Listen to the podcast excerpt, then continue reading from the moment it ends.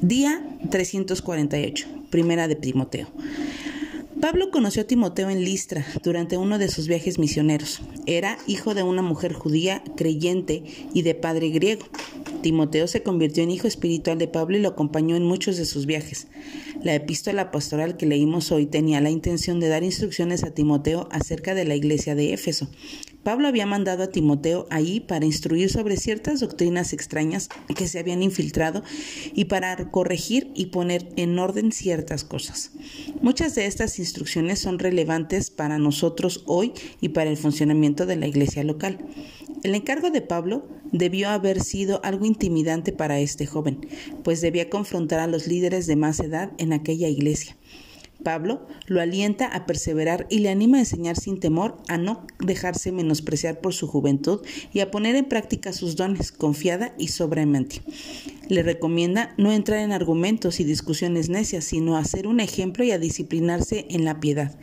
Timoteo debía confrontar estas discusiones y no ser parte de ellas. El plan de Dios avanza por fe, mas no por argumentos.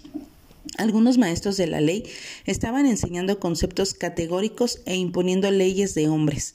Estaban envanecidos, causando contiendas, pleitos y ministrando por dinero y blasfemando de la palabra de Dios. Muchos no estaban entendiendo ni poniendo por práctica el Evangelio de la gracia de Dios, que se recibe y se vive por fe. Pablo mismo se pone como ejemplo de esta gracia en que, siendo él blasfemo, perseguidor y agresor, el primero de los pecadores, Dios lo tuvo por fiel, poniéndole en el ministerio. La gracia de Dios fue más abundante que su pecado, y por ello Dios recibe toda gloria. El contentamiento, es un adorno hermoso del Evangelio. Al parecer había líderes y maestros que enseñaban la piedad como medio de ganancia. Pablo corrige este concepto y explica que el contentamiento con el que Dios nos provee es una característica que nos lleva a la piedad. El amor al dinero y la codicia nos debilita, nos hace inefectivos y nos, nos aleja de Dios y termina destruyéndonos. Es por eso que Pablo instruye a que los ricos de la iglesia de Éfeso debían de ser enseñados a no poner su esperanza en el dinero, ya que es una esperanza incierta. Dios es el responsable de proveernos todo lo que necesitamos y Él nos da, no para retener, sino para que podamos ser generosos con los que otros necesitan.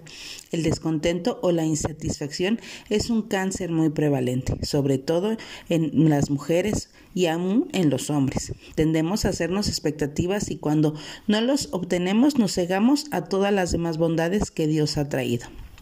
El ejemplo de Pablo nos reta a animar a otras personas en nuestro entorno, nos reta a estar alertas de no manifestar la verdad que hemos abrazado con nuestra esclesiología, prácticas y actitudes dentro de la iglesia.